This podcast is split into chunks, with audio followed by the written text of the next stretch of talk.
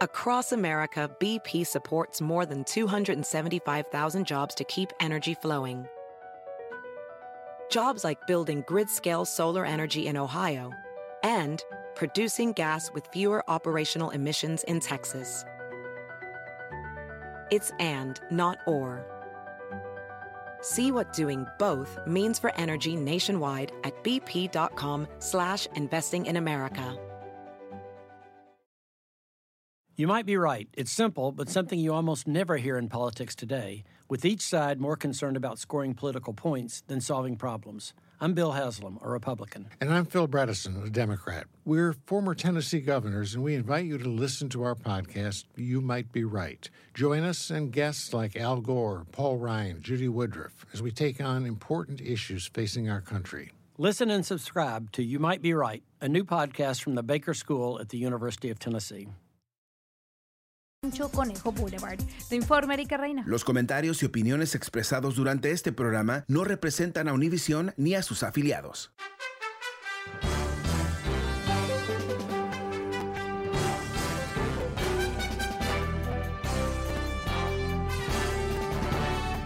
Hola, ¿cómo estás? Soy Fernando Espuelas. Muy buenas tardes. Gracias por acompañarme. En estos momentos el Congreso está llevando a cabo una votación para quitarle los derechos efectivamente de representación en comités a una congresista de Georgia, Marjorie Taylor Greene una persona que ha eh, participado en, la conspiración de QAnon, una persona que ha eh, bueno, cuestionado inclusive el ataque del 11 de septiembre, la matanza de niños en escuelas, ah, realmente una persona que está desconectada de la realidad y ah, entre otras cosas que, que está, aparentemente estaba, por lo menos, ahora está diciendo que no, pero estaba muy eh, en acorde con la idea de llevar a cabo violencia contra los demócratas. Y sin sorpresa, los demócratas no quieren que ella esté participando en el Congreso porque es una extremista, no es una persona balanceada, no es una persona ah, que está eh, centrada de ninguna manera.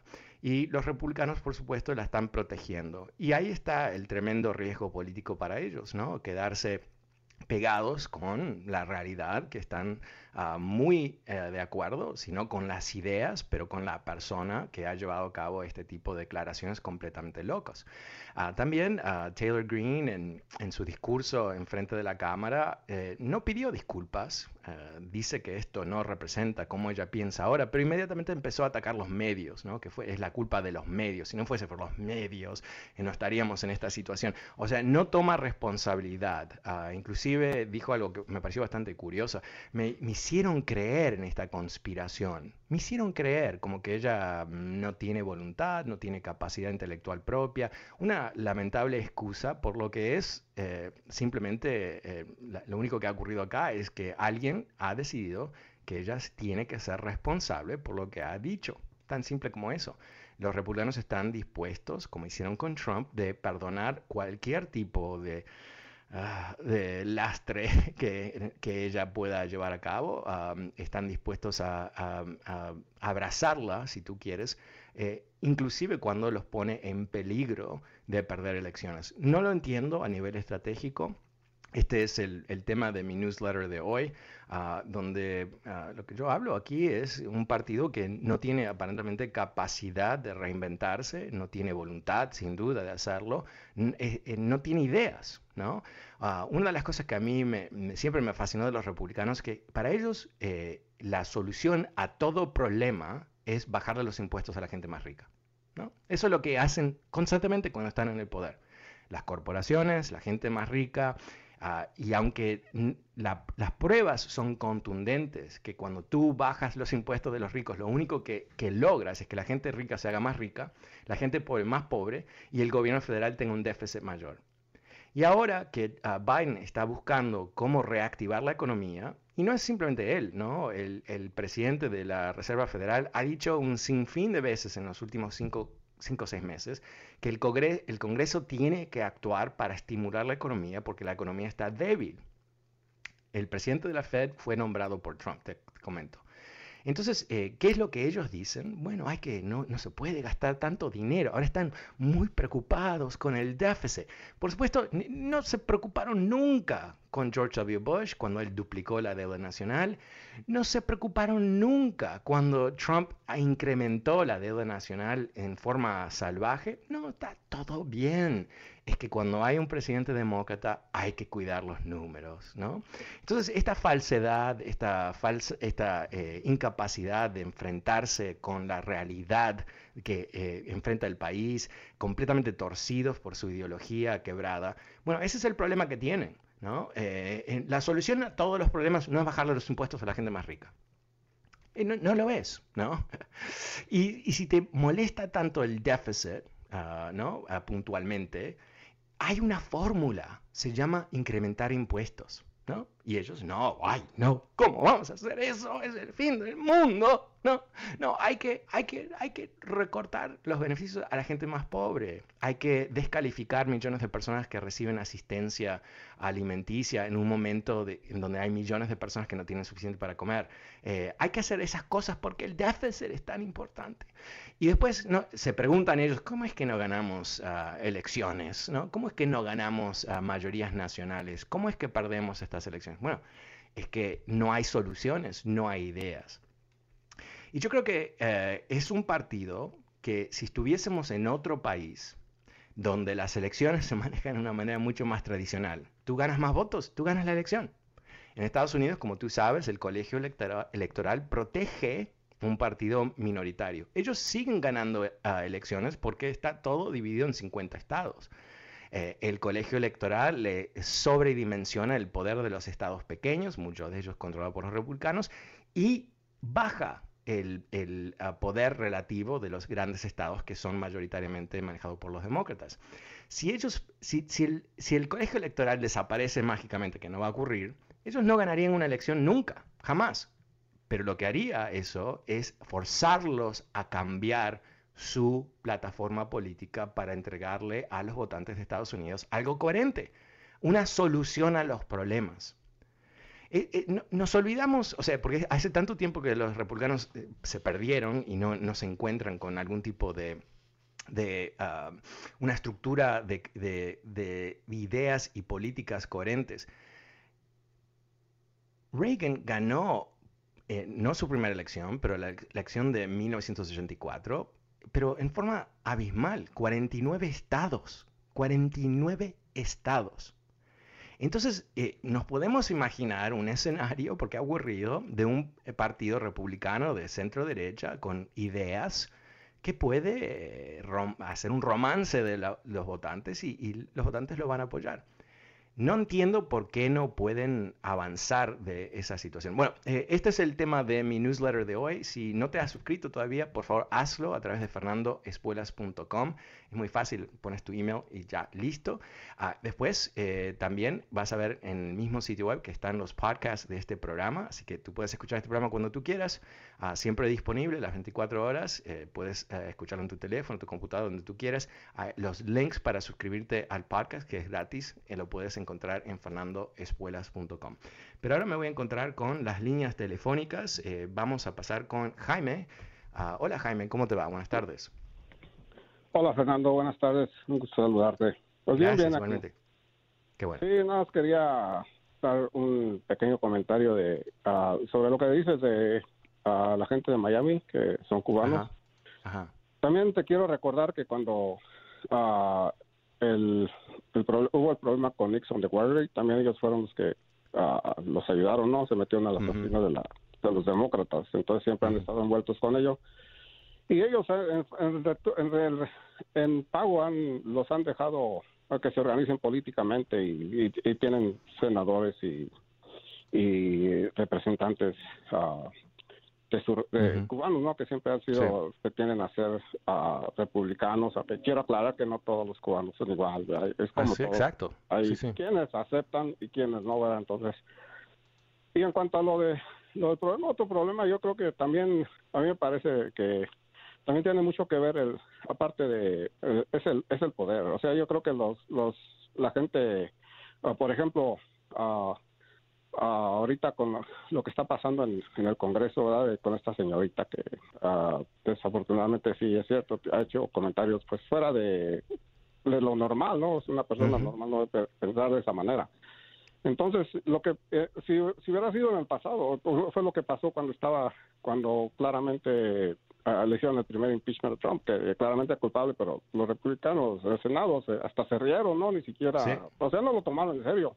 Entonces ahora que están viendo que las cosas le están llegando en serio, ese es el verdadero cambio que, que yo estoy viendo con, con el señor Biden. Entonces yo siempre lo, los he apoyado, soy más soy demócrata, pero, este no por, pero no soy tampoco tan quiero que ellos a fuerza hagan lo que sino que quiero que, que ese es un diálogo que se está abriendo ahorita muy importante y me parece que que ese es el problema que que la gente blanca y, y desde luego hay gente de, otras razas que lo siguen, ¿verdad? Que piensan que, es lo que, así debe ser, ¿verdad? Porque ellos, ah, el país es, son ellos, pero este es, lo que quería puntualizar de que estamos en un momento histórico en el que yo creo que uh, me pare, yo creo que ellos tienen que entender que por la buena todo es bueno, por la mala, lo que es malo es malo y no importa de qué color lo pinten. O sea, sí, pero, malo va a traer, malas acciones van a tener malas repercusiones y, afectaron mucho al país. O sea, nos metió en una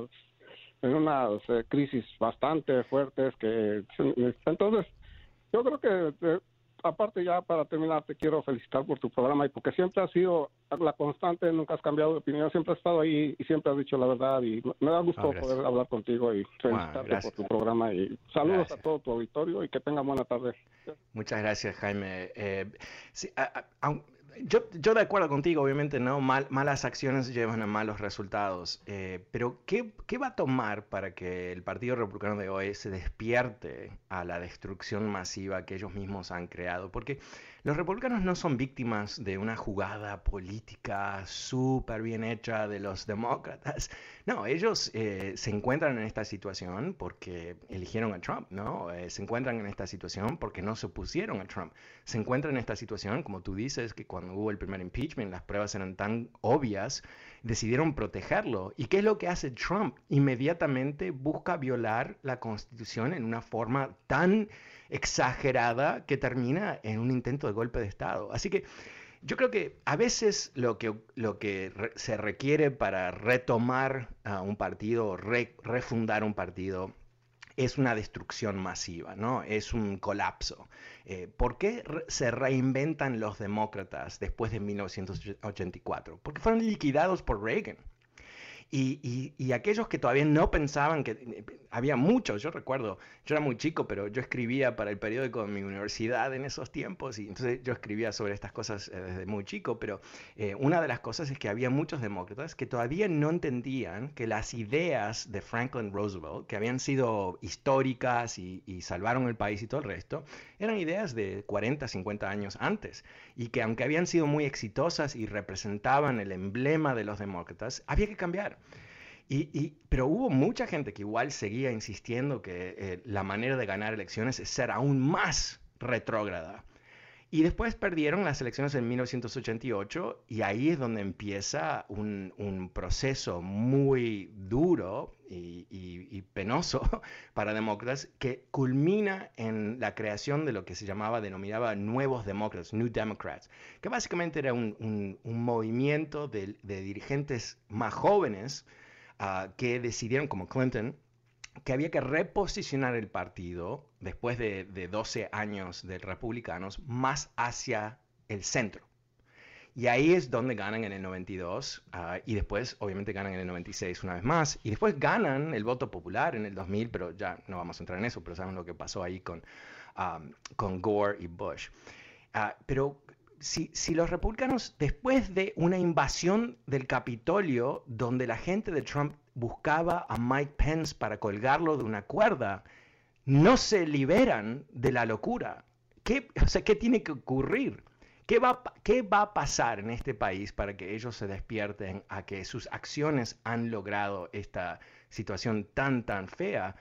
donde tenemos eh, inestabilidad política, donde tenemos violencia, donde eh, sabemos que nos dice la FBI constantemente que los supremacistas blancos son la amenaza más importante de este país. ¿no? No, los rusos, no los chinos, los rusos ni los chinos quieren meterse realmente con Estados Unidos, porque Estados Unidos puede liquidarlo si es necesario, ¿no? Entonces, eh, sí hay fricciones y hacen ruido y todo el resto, pero ¿sabes qué? Yo no estoy muy preocupado de eso porque, bueno, porque hay mucha gente que se preocupa, ¿no? Pero veamos lo que pasa en este país. Si el riesgo más grande es violencia de los supremacistas blancos, uno pensaría que los republicanos rechazarían a esa gente. Uno pensaría que después de la toma del, Capitolio no habría dos tercios de los representantes republicanos votando para no certificar las elecciones. Entonces, no sé, e, esto eh, debe haber, sin duda, siempre en la historia hay ecos de las cosas, ¿no? Pero yo no entiendo eh, cómo se está llegando a este punto en la historia de Estados Unidos, en donde no hay un republicano, uno, que esté diciendo, más allá de Mitt Romney, ¿no? Que esté diciendo hay que abandonar los locos, no representan nuestro partido, hay que refundar el partido. Te comento algo interesante que ocurrió, eh, eh, porque lamentablemente me encanta Mitt Romney, no me encantaba en el 2012, pero me encanta ahora porque él está actuando como un patriota realmente. Hoy introdujo una ley para apoyar a familias con niños en donde el gobierno federal les daría dinero por niño. No, recuerdo los montos, pero es un, monto interesante, que ayudaría muchísimo, en particular a las personas de bajos recursos, tener un subsidio que a su vez les permitiría criar sus niños de una forma mucho más normal y digna. Y esto me encanta, ¿no? Porque esto es clásico de los demócratas, pero este es un republicano que lo está haciendo. Entonces, yo creo que él, eh, de alguna manera, con esto, que, es, eh, él es una persona de familia, es mormón, tienen una cultura familiar muy ah, intensa, muy interesante, entonces eh, es coherente con su filosofía personal. Pero me encanta que él, en este día, se juega a presentar algo que es clásico de los demócratas. Y no es porque él quiere ser demócrata o porque no está en republicano, porque creo que él está descubriendo una vez más cuál es el propósito del gobierno. El gobierno está aquí para mejorar las vidas de los ciudadanos. No la vida de los ricos nada más, los ciudadanos. Entonces quizás, quizás hay el comienzo, un poquito, poquito, de cierto grupo dentro del partido que quiere despegarse de Trump y gobernar. Porque eso es lo que a mí siempre me llama la atención. Qué poco interés tenía Trump en gobernar.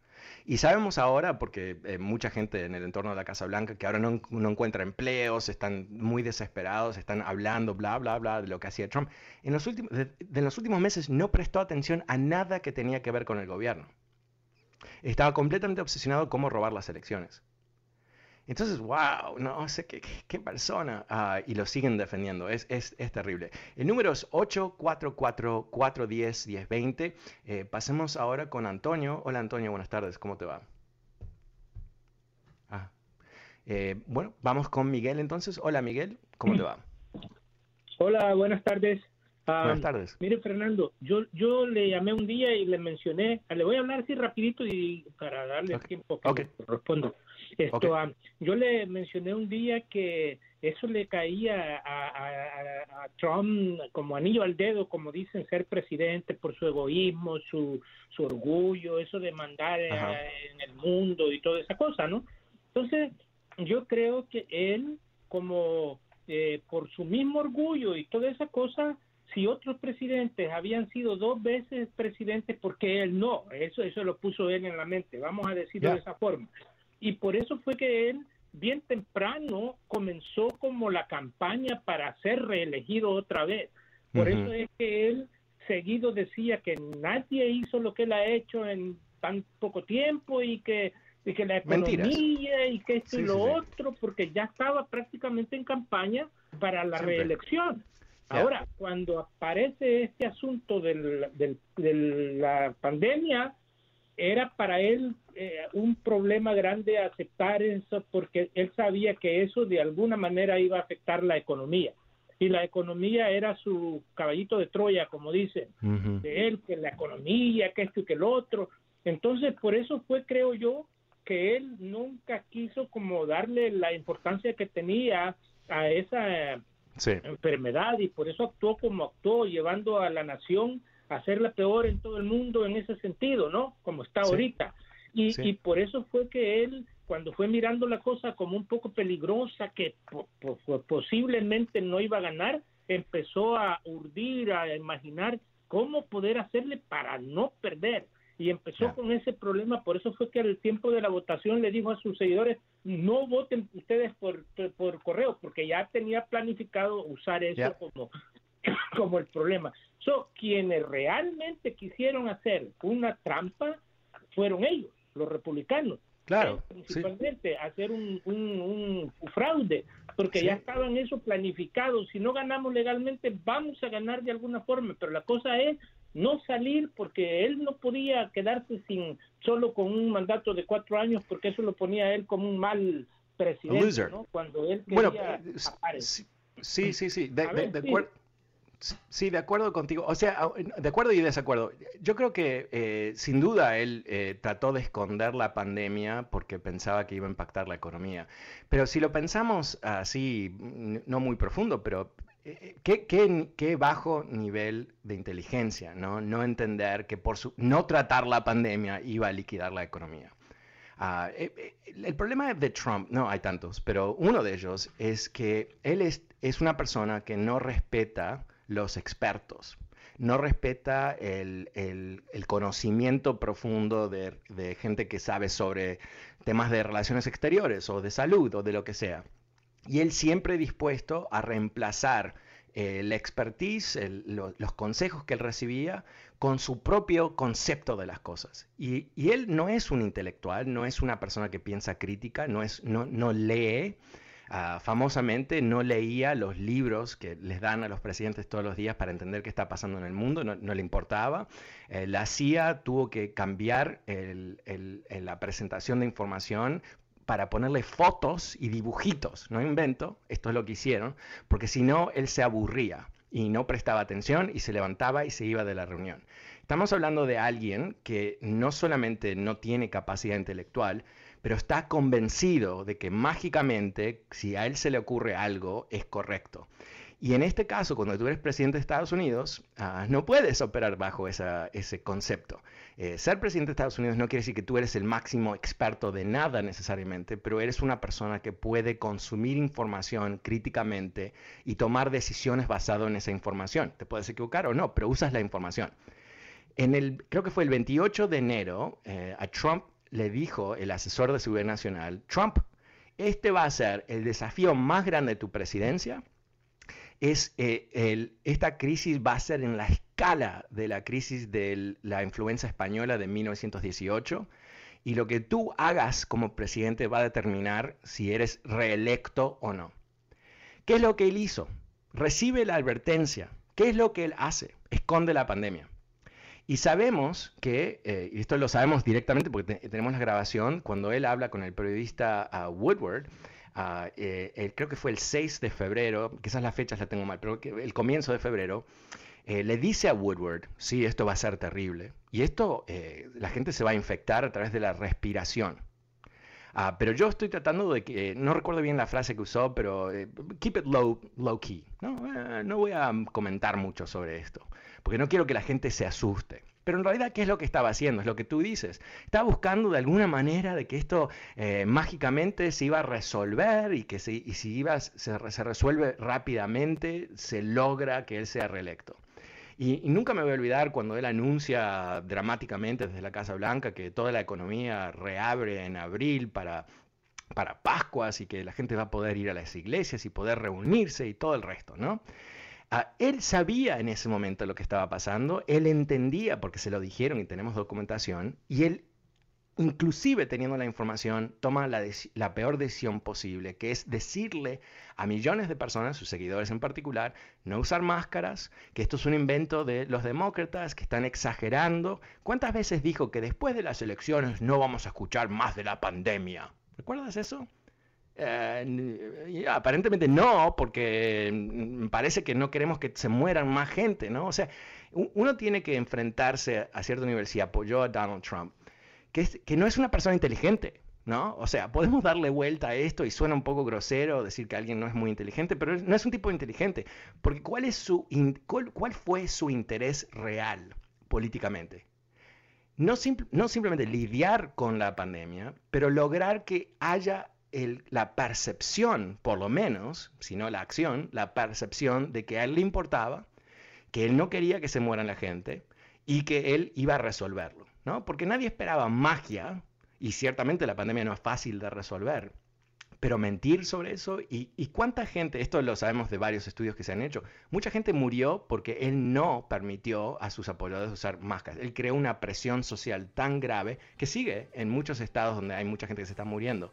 Es, es Ah, es trágico lo que pasó con Trump. Bueno, me he quedado sin tiempo esta tarde. Soy Fernando Espuelas desde Washington. Si quieres suscribirte a mi newsletter y el podcast está en fernandoespuelas.com. Gracias. Chao.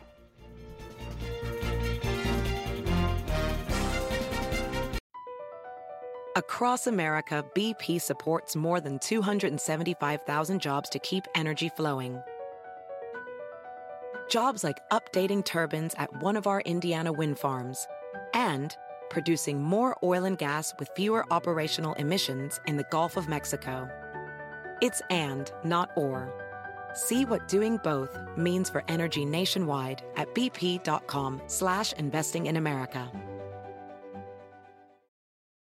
Can you remember a time when you thought someone you disagreed with might actually be right? In the new podcast, You Might Be Right, former Tennessee governors Bill Haslam and Phil Bredesen pose that question to guests like Paul Ryan, Al Gore, and Judy Woodruff. Come for the stories, stay for the substance and expert insights into some of the most challenging issues facing the country, including affordable housing, crime, and education. Listen to You Might Be Right a new podcast from the Baker School at the University of Tennessee, available wherever you get your podcasts.